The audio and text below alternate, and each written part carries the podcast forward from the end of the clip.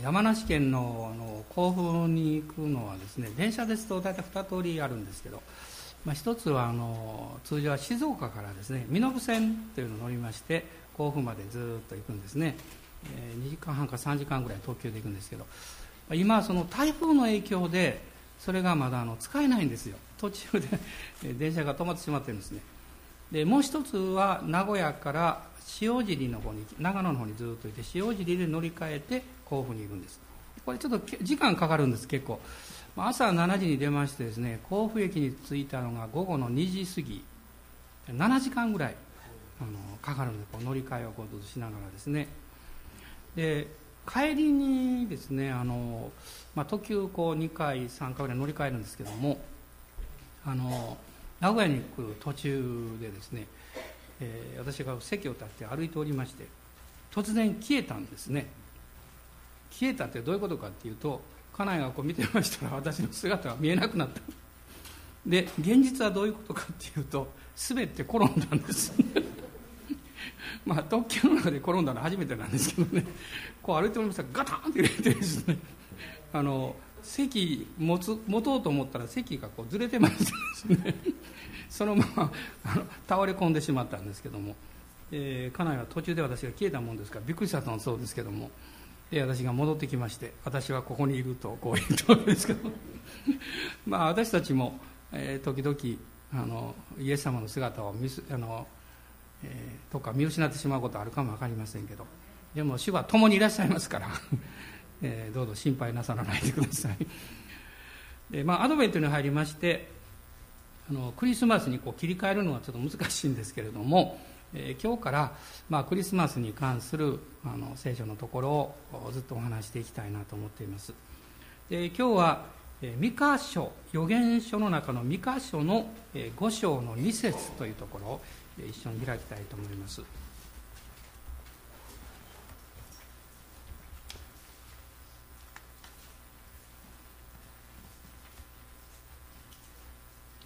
三箇所の五章の二節です、まあ、これはとっても有名なあの聖書の箇所です、えー、ご一緒にどうぞお読みになってください。ベツレヘムエフラテよあなたはユダの士族の中で最も小さいものだがあなたのうちから私のためにイスラエルの支配者になる者が出る。その出ることは昔から永遠の昔からの定めである。ベツレヘムという町は、まあ、エルサレムの、えー、南の方8キロぐらい行きましたところにあのある小さな町です。で標高がですねあの760メートルなんですね。ですから、まあ、エリコからずっと登っていきますとエリコは大体マイナス300メートルぐらいですから、まあ、1000メートルぐらいの 高さにこう登ってくるそういう距離になるんですが、まあ、小さな町なんですけれどもえ世界で最も有名な町だと思います。それはイエス様がこのベツレヘムであのお生まれになったからです。で世界中には南アフリカとかオランダとかそれからアメリカには何か所かあるんでしょうか。ベツレヘムという名前の町があるんですね。でなんとこの富田林市はアメリカのベツレヘムの町と姉妹都市なんです。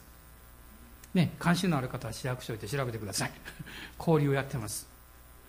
でベツレヘムっていうのがどうして有名かというとこの三箇所の五章の二節の関係なんです。で聖書の中で唯一救い主がベツレヘムで誕生されるんだよということをこう予言している箇所がここだけなんですね。はっきりここにベツレヘムエフラテよと書かれています。で実際イエス様がお生まれになる時にあの東方の博士たちがえきっとメシア、ね、王がお生まれになるんだからエルサレムだろうと勘違いしたんですね。で私たちもこう思い込んでしまいます時々。私もよくあるんですけども初めてのところに行きますとね最初はいろいろこうナビを見たりいろいろしてるんですが近くに来るとですね多分そうだろうと思うんですね。調べないで思い込んだところに行動するんですね。そうしますと大概間違ってるんですけど。で彼らがあのエルサレムに行きましてヘロデオに会った時に、えー、学者たちがあ実は救い主が生まれるのはこの三箇所の五章の二節に書いているベツレヘムですよということを引用しております。ね、これが聖書に出てくるわけです。で不思議に思うのは分かってるんやったら行ったらええやんかとか思うんですけども でも彼らは行かなかったんですね。知ってるということと本当にそのことを大切に考えてるということは別なんです。だから今日皆さんが私はあの、えイエス様を信じていますよって。でもクリスチャンにとってあなたがイエス様を信じているというだけじゃなくってイエス・キリストというお方をどの程度大切にしてるんですかというこの問いかけをこのクリスマスの最初にしたいなと思います。あるいはまだクリスチャンでない方あるいはイエス様のことをよく知らない方にとってですねこのクリスマスがイエス様とあなたの距離が少しでも短くなれば近くなればというふうにあの心から願っています。でこのベツレヘムという、えー、名前の意味はパンの家というこの意味なんですけどアラビア語では肉の家っていうんだそうですね、まあ、お肉の好きな人はそっちの方がいいかも分かりませんがもともとの意味はパンの家という意味です。でクリスマスになりますと、まあ、ツリーはまだ出ておりませんがあのツリーの上にですねよく星お星様一個ポッとつけますね。であれはあのベツレヘムの上に現れた星を象徴してるんですね。でその星を見てこの東の博士たちがこのベツレヘムへの道をずっとこう歩んできたわけです。でこのベツレヘムに救い主が生まれなるということを予言した預言者ミカという人なんですがこのミカという預言者の名前の意味はですね誰が主のようであろうかという意味なんだそうです。誰が主のようなものであろうか。で彼はこの三箇所の一章の一節を見ますと書かれているんですがモレシェテ人の、えー、まあ、ミカと書いてますね。で彼は実はガテというところに生まれたんです。でこのガテというのは、えイスラエルの民が約束の地に入ってきましてそして、え、そのイスラエルの領地をこう占領していくんですけども海岸線だけはどうしても取ることができなかった。でこの海岸線にペリシテ人と言われている鉄のですね武器を持っている人たちがいたんですね。で彼は非常に強かったんですよ。でこのペリシテ人にはですね5人の領主がいてそれぞれの町を治めて彼らはまあ団結してイスラエルにいつも敵対していたわけです。でそのペリシテの5つの町の中の一つがこのガテという町なんですね。でこのところの生まれというふうにこの三河という預言者のことについて書かれています。でこの三河の時代というのは、まあ、国家的な危機。そういうものがこのイスラエルの国を、まあ、覆っていた、まあ、イスラエルという当時はこの南王国なんですが南王国を覆っていたわけです。経済的にも政治的にも霊的にも道徳的にもですね、まあ、いろんなこう危機感というものが、まあ、あったわけです。でミカという預言者はこの2箇所を読んでいきますと私が感じるんですけど能力があってですね判断力があってしかも優しさを持っている。こういうこの誠実な人柄であったということが分かります、まあ、今日は皆さんにテキストをお渡ししておりますのでそうご覧になっていただいたらいいんですがこのユダの王様でしたヨタムアハズヒゼキヤの時代、まあ、紀元前の9世紀から8世紀頃に彼はこの活躍をいたしました。まあ、イザヤとほぼほぼ同時代の預言者と言ってもいいんですね。でイザヤがエルサレムを中心に活躍をいたしまして同時にホセアという預言者が当時ですね国は北王国イスラエルと南王国ユダに分かれておりましたからエルサレムは南の方ですね。ホセアは北王国で活躍をしていました。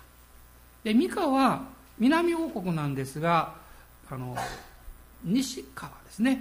あのユダ西ユダの方で主にこの予言の働きをしていたわけです。でこのミカのこの予言の預言者としてのこの内容について、まあ、主に3つのことを今日はこう見ていきたいと思います。まず一つは彼の予言の中心メッセージというのは神様に対する悔い改めを促すことであったということです。で悔い改めというのはこれは決して強制できないんですね。例えばあなたはこんな悪いことしたでしょう。だから悔い改めなさいって言ってもですね本人がする気がなければねこれ悔い改めることできません。でも私たちがあやっぱり自分は悔い改めなきゃいけないなと感じる時そう決断しなきゃいけない時はどういう時なんでしょうか。それは相手の誠実な愛を感じた時です。人というのはですね自分が悪いと思って分かっても悔い改めるとは限りません、ね、でもその相手を見てですねあ本当にこの人の誠実さこの純粋な愛あるいは誠意を持って接しようとしているというのを感じた時にあこのままではいけないなというふうに思うんだと思います。ですから預言者というのはですねただ神様の御言葉をこう明確に語るだけではなくってそこに父なる神様の愛が満ちていなきゃいけないんです。神様から与えられた愛の中でその真実を語らなければ人を動かすことは決してできないと思います。聖書には愛によって真理を語りなさいと書かれています。あのまあ昨晩も、えー、感謝のことに2ヶ月に一度のあのホームレス伝道でね私メッセージする機会が与えられました、ね、たくさんの方がおいでくださってましたけども。でもいつも私祈ることがあるんですその前にね。本当にねそこにいらっしゃる方たちに神様の愛をいただいて語ることができるようにといつも祈ります。いくら真実を語ってもいくら本当のことを語っても愛がないと人々には伝わっていかないわけです。まあ感謝なことに昨日もたくさんの方がねイエス様を信じますという決心をしてくださいました。でもこれは強制じゃないんですよ というもちろん言ったんですね。強制じゃないですよって。でも多くの人が手を挙げてイエス様を信じますという決心なさいました。それは私が語ったからではなくて神様のメッセージ神様の御心がその人々の心の中の戸を叩いたからだと。今日もしあなたが精霊によって心の戸を叩かれる経験をするならば誰が何か言ったからじゃなくって講談から何か語られたからではなくって主が私に語ってくださった。そしてそれを神様からのメッセージとして受け取ることができると思います。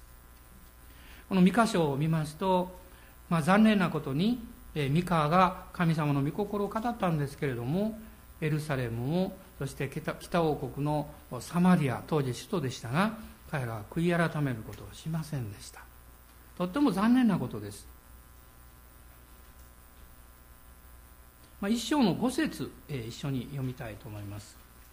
これは皆ヤコブの背きの罪のためイスラエルの家の罪のためだ。ヤコブの背きの罪は何かサマリアではないかユダの高きところは何かエルサレムではないか、まあ、当時北王国の首都はサマリア南王国ユダはエルサレムでした。彼らは悔い改めなかったんですね。そして神の裁きがやってきました。アシリアによって北王国が紀元前の722年に滅ぼされてしまいます。南王国ユダはもう少し持ちましたけど紀元前の586年に完全に崩壊します。で北王国が滅びたのはアッシリアという帝国だったんですね。でアッシリアはバビロニア帝国によって滅ぼされたんです。でそのバビロンはペルシャによって滅ぼされました。ペルシャはギリシャによって滅ぼされました。ギリシャはローマによって滅ぼされました。どんな帝国も歴史を見ますと必ず崩壊していきます。なぜかというとそこにその王国の誠の王でいらっしゃるメシアである救い主である方を受け入れないからです。でこのバビロニア帝国によってですね南王国ユダが滅ぼされるということはこの当時は分からなかったわけです。まだアッシリアが力を持ってましたから。バビロンが登場するこれは100年も前の予言なんですね。神様の御言葉は100年前であろうが1000年前であろうが同じなんです、まあ、聖書の聖書を見まして一番不思議に思うのは聖書は、まあ、紀元前のあの大体1500年ぐらい前から、えー、紀元後の100年ぐらいの間ですね。その間に、えー、これは、えー、書かれたものなんですけどその後今日まで全くどこも変えられていないということです、ね、普通であれば回転版というのがあってですね。で私はまだあの教会に行く前は旧約聖書と新約聖書でよく分からなかったから新約聖書っていうのは旧約聖書を改訂したのが新約聖書かなと思ったんです。そういう知識しかなかったんですよ。でも聖書は変わっていないんですよ。なぜかっていうと聖書がですね時代に合わす必要が全くないからです。時代というのは変わっていきます、ね、でも神様の御言葉は永遠に変わらない。この永遠に変わらない御言葉をあなたの人生の規範ですね。人生の中心に置いた時にあなたの人生は確立します。で私はあの、まあ、イエス様を信じるという決心をする前にですね聖書の御言葉を自分の人生の規範にしようというふうに決心実はしたんです。そんなに日にちはなかったんですけどね。そのなぜかっていうとですねあの教会に行って初めて考えたんですね。自分の人生の中で重大な決断をしなきゃいけない時は必ず来るって、まあ、その時まだ18歳です、まあ、将来就職があったりあるいは結婚があったりあるいはもっといろんなこともあるでしょうね。その時にですね私が基準にできるあるいは何ていうか、うん、規範にできるものは何だろうと考えた時に何もなかったんですよ。通常は親がこう言ったとか周りがこう言ってるとかねあるいはこういうふうに教えられたとかそういうものを基準にして物事を判断するんです。でもよく考えてみたら時代の変遷とともにそういうものも変わっていくんですね。人間の心だってコロコロ変わる。だから心って言うんでしょ？コロコロ変わるから心って言うんでしょ？でそその時はいいと思ってもね翌日変わることあるでしょ？そういうふうに考えると、まあ、私は自分の人生の一番大事なことを決めるときに私は基準を持ってるんだろうかって考えたら何もなかったんですよ。でその時に聖書は私の人生の規範基準になることができるはずだと信じたんです。ね、それは簡単です。世界中の人が、ね、聖書を読んでるし、ね、もうあの聖書を信じてる人はたくさんいるからね。そして、え聖書を信じているクリスチャンの人たちというのは、まあいろんな人もいるでしょうけども、まあ比較的良い人たちだ という印象を持ってましたから、で、聖書を信じたんです。皆さんどうでしょうか？あなたの持ってる道徳観とか生活の人生観の規範っていうのはどこにあるんですか？もちろんクリスチャンの人は聖書ですすぐ言えるでしょう。でももしあなたがまだそうでないとすれば私は聖書をあなたの人生の規範として置いていただきたいなと思うんですね。このテモテ書の中に、えそのように書かれていますね。新約聖書の、えテモテの第2の手紙です。第2の手紙の3章の16節。第二手モての3章の16節です。180あ382ページになりますが開かれた方読んでください。聖書はすべて神の霊感によるもので教えと戒めと強制と義の訓練とのために有益です、まあ、続けて読みますとそれは神の人がすべての良い働きのためにふさわしい十分に整えられたものとなるためです聖書は人生の規範であり同時にイエス様を信じてそして神様に仕えていこうとする人々にとってもものすごく重要なものだということが、まあ、ここに書かれているわけです。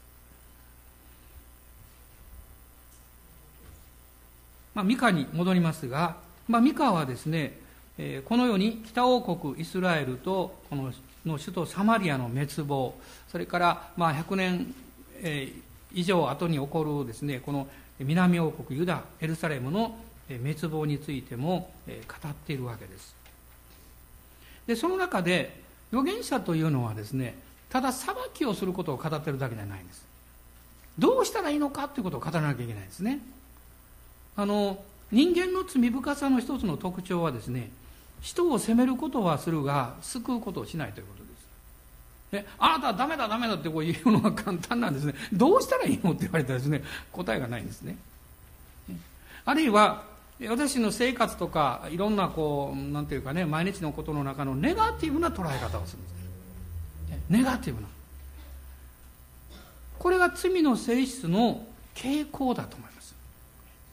でも、イエス様を信じるときに、あなたはキリストにある新しい命をいただいて新しいものの考え方発想の仕方をできる命をいただくことができるんですよ、ね、物事をよりポジティブに積極的に考えることができた時に人はその中に持っている賜物や力を十分に引き出すことができます。あの例えばですね簡単なことなんですけど幸せになるのと不幸になるのとあなたはどちらがいいですかと言われて不幸になる方がいいんですという人がたまにいるんですけどね、まあ、100人に1人か1000人に1人か分かりませんがね。あのかなりひねくれてる人だと思います。通常はどんな人でもそら幸せになりたいですよって言いますよ。で質問したいんです。どうしてですか？どうして幸せになる方がいいと思うんですか？実はそれはそういうもうまあ今頃の言葉で言えば DNA というかねそういうものが人間の中に入ってるんですよ。つまり人は幸せになるように神によって作られてるんです。もし神という存在がなくって偶然にできたとすればそのような、うん、性質はないんです、ね、それはあの学ばないと生まれないはずなんです。ところが人は幸せになる方がいい。悪いことよりも正しいことの方が絶対にいいんだ、ね、これは学ばなくっても本能的に人は持ってるんです。それは作り主がいるからなんです。作り主がねあのこういうジョークジョークがあるんですけどねあの、えーまあ天まあ、天国本当そのないんですけど、まあ、天国に行った時にねその入り口にね2列門があってですねどっちか並びなさいってね。でその入り口のところに誰か一人立てましてね。こう看板持って立てましてですね。あのえっと、あなたが地あのあの地上にいた時、ね、この亡くなったごめんなさいあの夫たちです。主人たちばかりのね。あなたが地上にいた時に奥さんが怖かった人はこっちの列並べなさいって。で怖くなかった人はこっちの列並べなさいって、みんなですね。怖かった思い並んでるんですら世の男性諸君いかがでございましょうか。ところがですねたった一人だけ怖くなかったという列に並んでる人がいたんです。一人だけ。で見つかりがですね不思議に思って行って聞いたそうです。みんなね怖いっていうもの並んでるのあなただけどうしてこう並んでるのって言ったらその人言ったそうです。いや実は私の妻が言ったんです。あんたが亡くなった時に。ね。私が絶対怖いと言わないように。でそれで私は妻の言いつけ通りにこの列に並んでるんですという話があります。ね。まあこれはもうもうジョークですけれどもあの何を言おうと思ったのか忘れてしまうなんでこんなこと言ったのか。ね。もう忘れましょう。はい。後で思い出すと思いますがね。あそうそうそう思い出しました。あのね、えー、私たちはこのいろんなことを責めたりですねこれがダメだとかいろいろ言うんですけどどうしたらいいか言わないでしょ。預言者はちゃんと言ってるんですよ。預言者は。えっ、ー、と4章の2節を見てください、えー、2箇所ですが。えー、三箇所の4章の2節。有名な言葉ですね。皆さんご存知だと思いますが4章の2節。はい。多くの違法の民が来て言うさあ主の山ヤコブの神の家に登ろう。主はご自分の道を私たちに教えてくださる。私たちはその小道を歩もう。それはシオンから見教えが出エルサレムから主の言葉が出るからだ。その小道を歩もうというのはイザヤ書の中にもあるんですけど神様は私の人生に道を備えてくださるんですがその道の中の小道っていうのはあなただけが歩む道なんですよ。あの私子供の頃はまだあの家家とこう学校の間っていうのはほとんど舗装されてなかったのであの畑の真ん中のような道をよく通っていきましたけどね。トマトがあったりナスビが植えてたりね、まあ、そういう中をこう通っていきました。時で蛇がこう出てきたりですね。その小道をこう歩く時にですねなんか楽しかったですね。緑が多いですからね。で実は、えー、私たちの持っている一つの、まあ、不幸というか問題点はですね自分の歩いてる人生の道を喜べないということです。皆さんいかがですか？いや私は喜んでますということ幸いだと思う。私は喜んでますよ。今はね。以前は喜びませんでした。なんとかこの道から外れてよその道行きたいと思ってました。隣の人の道の方がよく見えるんですね。隣に移ろうかなと思ったりですね。でも私たちは自分の小道を歩くんです。でそのあなたの歩んでる人生の道が本当に感謝できる道になるためにですね神様は私たちに悔い改めようとおっしゃってるんです。それは自分勝手な道を行っちゃいけない。自分の知恵とか思いで良いと思う道だけを選んではいけない。一時的に良いと見えることに飛びついちゃいけない、ね、どうしたらいいんでしょう。ミカは3つのことを言いました。この4章の2節のまず第一はヤコブの神の家に登ろうと言いました。これは人生の一番の中心に礼拝を置きなさいっていうことです。神の家に行く。神様を礼拝することを第一にしなさい。まあ、1週間7日っていうのはこれは聖書から来てるんですけれども、まあ、今はいろんなお仕事の関係でなかなか日曜日だけ礼拝を守るのは難しい時代になってますけれどもでも、ね、私たちは日曜日を、え特に礼拝のために性別するということはこれは重要なことだと思いますね。もし難しければ他の曜日でも構いませんし他の時間でも構いませんけれどもあの神様を礼拝することをその生活の真ん中に置くということ。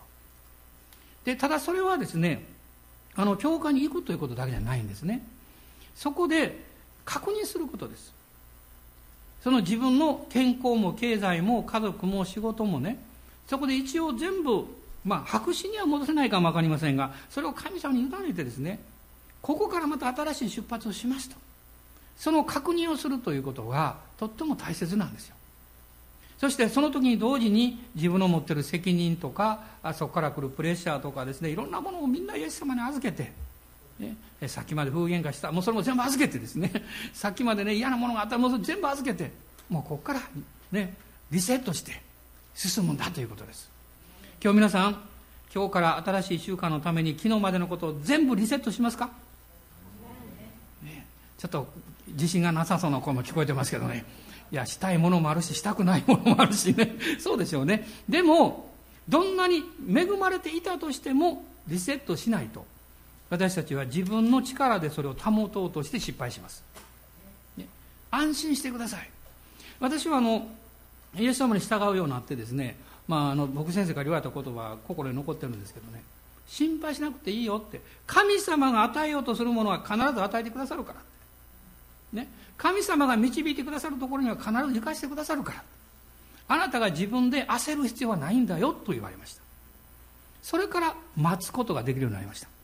私はあの、まあ、気が短い方ですが待つのがもう待つということを見ただけでも嫌なんですあれ。あの待つのが嫌なんです。決めたことはすぐやりたいんです、ね、食べたいものはすぐ食べたいんです、ね、だから食事の祈りの長いのは嫌いなんです。だからもういまだにそれ治ってない。いまだにね。でも外国の先生案外喜ぶんですよ。私と一緒に祈ったらね「イエス様の皆によって感謝いただきます。アメン!」って言ったら「おパスタ。君の祈りは素晴らしい」とか言ってですね あ人間ってみんな同じこと考えてるやと思って。まあでもね、まあ、食べる時はまあいいですけどその他のことにおいてはやっぱ慌てていけないと思いますよ。待つためには信じなきゃいけないです、ね、何を信じるんですか？神様の最善を信じるんです。だから聖書にもありますがあの慌てることはないってね待ってなさいって書いてます。主を待ち望む者は新しい力を受けると書いてます。神様あなたを恵もうとして神の方が待っておられると書いてます、ね、不思議ですね。その神様と出会い神様の恵みをいただく場所。それは私たちが主の前に出る時です。もちろん教会堂という建物だけじゃありませんよ。家庭においてもそうですね、えー、どうしてもあの礼拝に行けない時ある人は職場でねあのあるところに駆け込んでいってそこで礼拝をするという人も聞いたことがあります。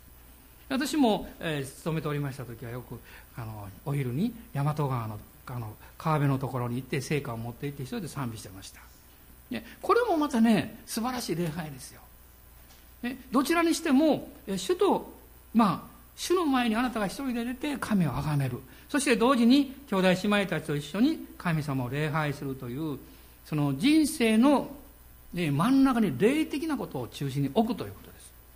そして2つ目がこの4章の2節にありましたがシオンから教えが出ると書いてますが神様の御言葉を聞くことです。礼拝と同時に神様の御言葉を聞けるような場所をいつも備えるということです。御言葉が私たちがどんなことがあっても一番最初に御言葉を聞ける場所に行くことです。これはあなたの魂に癒しと力を与えてくれます。そして3つ目は4章の5節です。4章の5節一緒に読んでください。誠に全ての国々の民はおのおの自分の神の名によって歩むしかし私たちは世よ限りなく私たちの神主の皆によって歩もう、ね、神の家に行こう。主の見教えを聞こう。そして歩もうと書いてます。歩むっていうのは生活をするということですね。主に信頼して歩む時に私たちは人生の力を得ることができます。今日私たちは礼拝に来てあるいは今日この場におられない方のためにもあなたが分かち合ってあげてください。その祝福をねあの家に帰ってねね礼拝行けなかったでしょ。私恵まれてあなた恵まれてないでそんなこと言ったらダメですよ。あれは友達になって「なんで休んだの?」とか言って。そんな言い方したらダメですよ。休まなきゃいけない理由があったんですから、ね、その人のことを理解してあげないと、ね、あの来れなくって寂しかったですよ。とかねあなたの分も祈ってましたからねってね。で私たちは礼拝でこの御言葉今日聞いたんですよ。こういう恵みもらったんですよ。分かち合うことですよ。そうすれば私たちの持っている喜びは何倍にもこう増えていくんですね。勇気を得ます。力を得ます。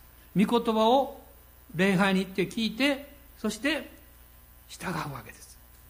精霊によって力を受けるわけです、ね、皆さんちょっとこの「ハレルヤ」ハレルヤってこうするんですけど今日は力を持ってこう握ってなんて言ったらいいのかな。アメン。パワーですねこれ。パワー。ねちょっとやってみてください。パワーパワー、横にってこうやってねもう神様からね精霊の力を受けてねそしてついでに隣の人とハイタッチをパンとやっていただけたら感謝です。パンとね。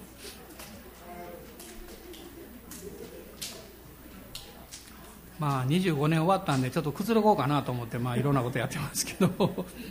で神様がですね礼拝と御言葉を聞くことと主から力を受けて歩みなさいって。これが基本なんです。外側のことなんか変わるんですから。あなたの生活も環境も経済も仕事も変わるんですよ。変わったからといって驚く必要なんか何もありません。でもあなたのイエス様に対する信仰イエス様のあなたに対する愛と誠実さと真実さは変わらない。アーメン。感謝します。そしてこのミカはこのメッセージを語っています。6章の8節を、え、まず読んでいただきたいんです。6章の8節です、えー、ご視聴どうぞ。主はあなたにつけられた人よ。何が良いことなのか。主は何をあなたに求めておられるのか。それはただ講義を行い誠実を愛しへり下ってあなたの神と共に歩むことではないか。それで私は実際どうしたらいいんでしょうか？ミカは言ってます。へり下ってあなたの神と歩むことではないか。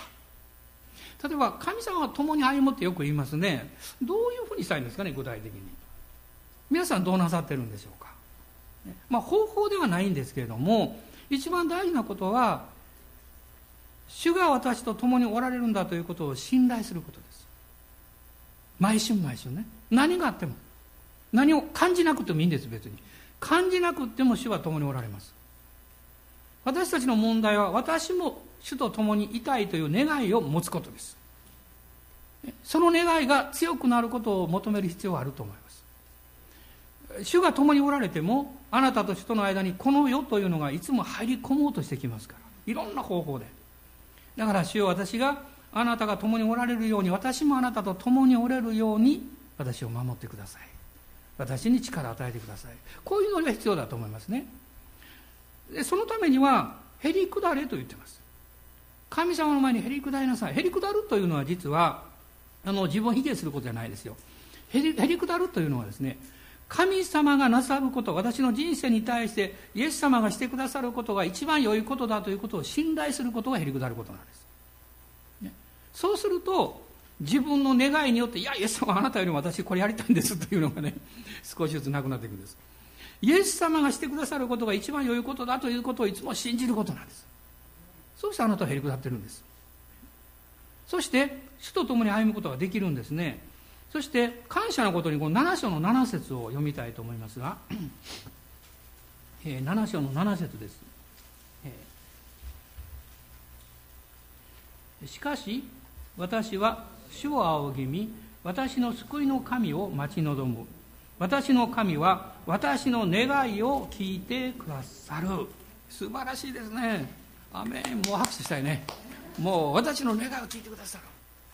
この間も聞かれましたよ。ちらっと家内が言いましたけどね妙に私食べ物に全然関心ないんですよ。本当に関心ないんですよ。こんな人間珍しいと思いますよね。何食べても別にどうとこないんですよ。だから美味しいもの食べても美味しいって言わないから怒られるんです。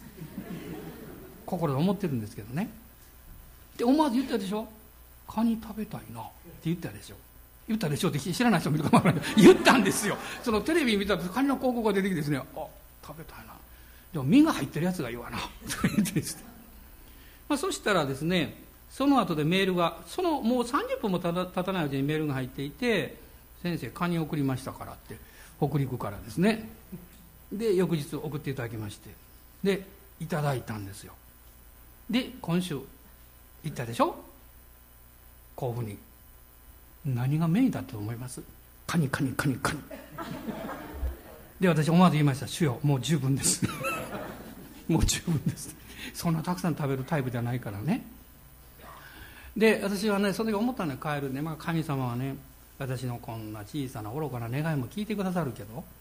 でもいつも主が願いを聞いてくださった時にちょっと警告も教えてくださるんです、ね、その警告というのはうんあなたが求めたことに答えられたことを満足しちゃいけないつまりそこからねイエス様ご自身をもっと信頼するんですよ。で答えられることだけが答えじゃないんだよって言われることもあります。本当の答えは主があなたと共におられることをあなたが実感すること。あのガキヤ先生がご結婚なさって、えー、開拓の初期は大変経済的にも苦しい経験なさったということを私は何度も個人的にお聞きしたんですね、え、ある時あの4日間食べるものがなくなって4日間あの断食をされたんだそうです。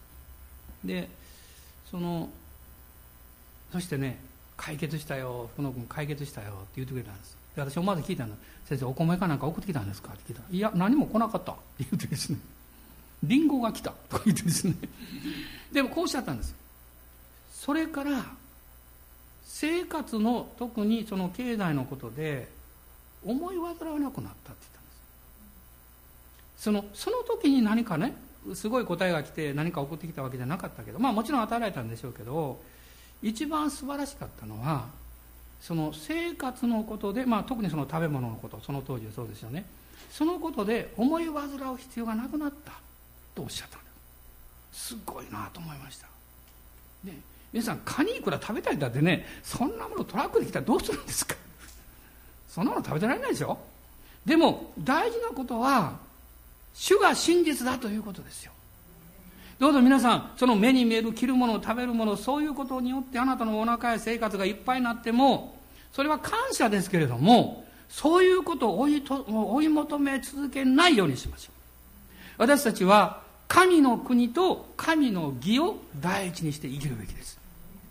ですから私たち喜んで与えられたものの中から神様に感謝してお返しします。ね、自分のうちの捧げ物ってそうですよ。あるいは私たちが神様から頂いたその力や時間を用いて主にお仕えします。奉仕ってそういうものでしょ。私たちが委ねられているものの中からチャンスが与えられた時に、ね、いろんな人々や働きのために喜んで分かち合っていきます、ね、与えるんじゃないですよ。分かち合うんです。同じ立場ですよ、まあ、昨日も、えー、手作りのねクッキー作ってくださったり御言葉書いてくださってたくさんの方にこの差し上げておられるのを見て私も感動しました。あげてるんじゃないんですよ。分かち合ってるんですよ。あげるっていうのはね上から下にこうあげるすることですよ。分かちゃうと同じ立場なんですよ。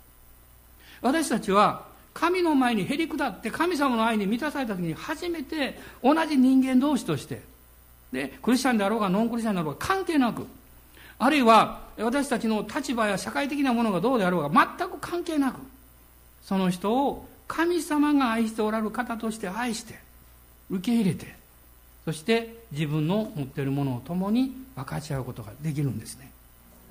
預言者の務めって何なんでしょう？それは人は愚かにも罪深いゆえにすぐに差をつけてしまう。差をつけたがる。立場とか力とかあるいは持ち物の量とか能力とか。その愚かさをいつも預言者は説くんですよ。神の前に私たちは罪人じゃないかと。みんな同じ罪人だと。だからへり下って神の前に出なさいと。神様の憐れみによって私たちは生かされていくんだ。このような自分の本当の姿というものは私たちが救い主である方の前に出た時に初めて分かるんですね。私はイエス様の十字架が分かった時はそうでした。イエス様の十字架が分かった瞬間にですねああ私は何という罪深い人間だったんだろう。と気がつきました。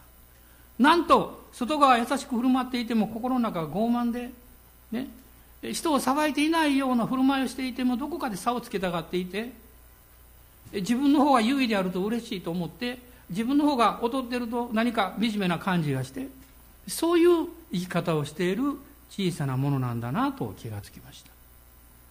イエス様の十字架は私たちを清めてくれます。それは同じ人間であり同じ神様によって作られて愛されているものであるということに目覚めさせてくださるわけです。このクリスマスの最初の時に私たちはもう一度救い主の前に出たいと思います。そして私もあなたが必要なんです。今も必要なんです。その祈りを持って主の前に共に出てまいりましょう。お祈りします。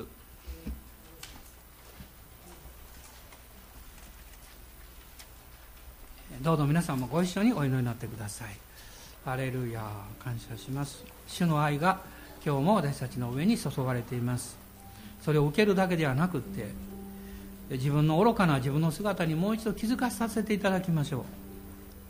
もしあなたが怒ってるとすればひょっとしたら傲慢になってるのかも分かりません。イライラしてるとすればどこかで高ぶってるのかも分かりません。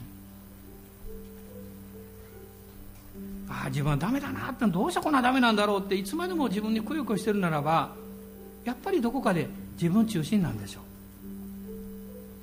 私はそういう罪深いものですけど神様どうぞ助けてくださいあなたが私のために御子を使わせてくださって十字架につけてくださったことを感謝します。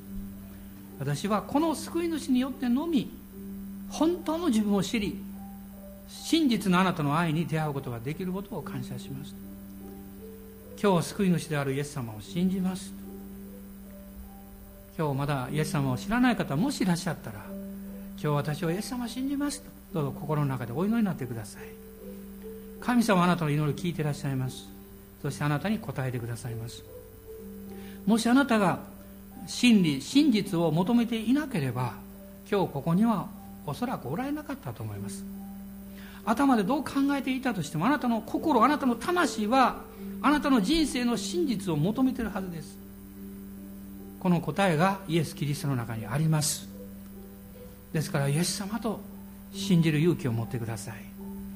クリスチャンである多くの人たちもキリストを知ってるだけではなくってイエス様を自分の人生の中にどの程度どれくらい大切にしてるんだろうかということもう一度主の前に吟味したいと思うんです。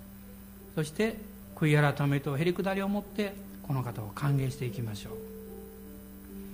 アーメン。アーメン。感謝します。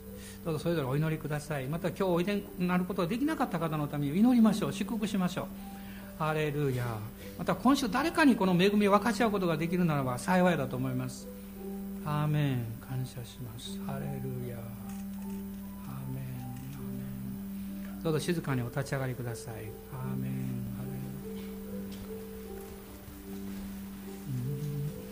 主の前にひざまずき心から賛美捧げる。あなたはとこしえに私の神。イエス様感謝します。アーメン感謝します。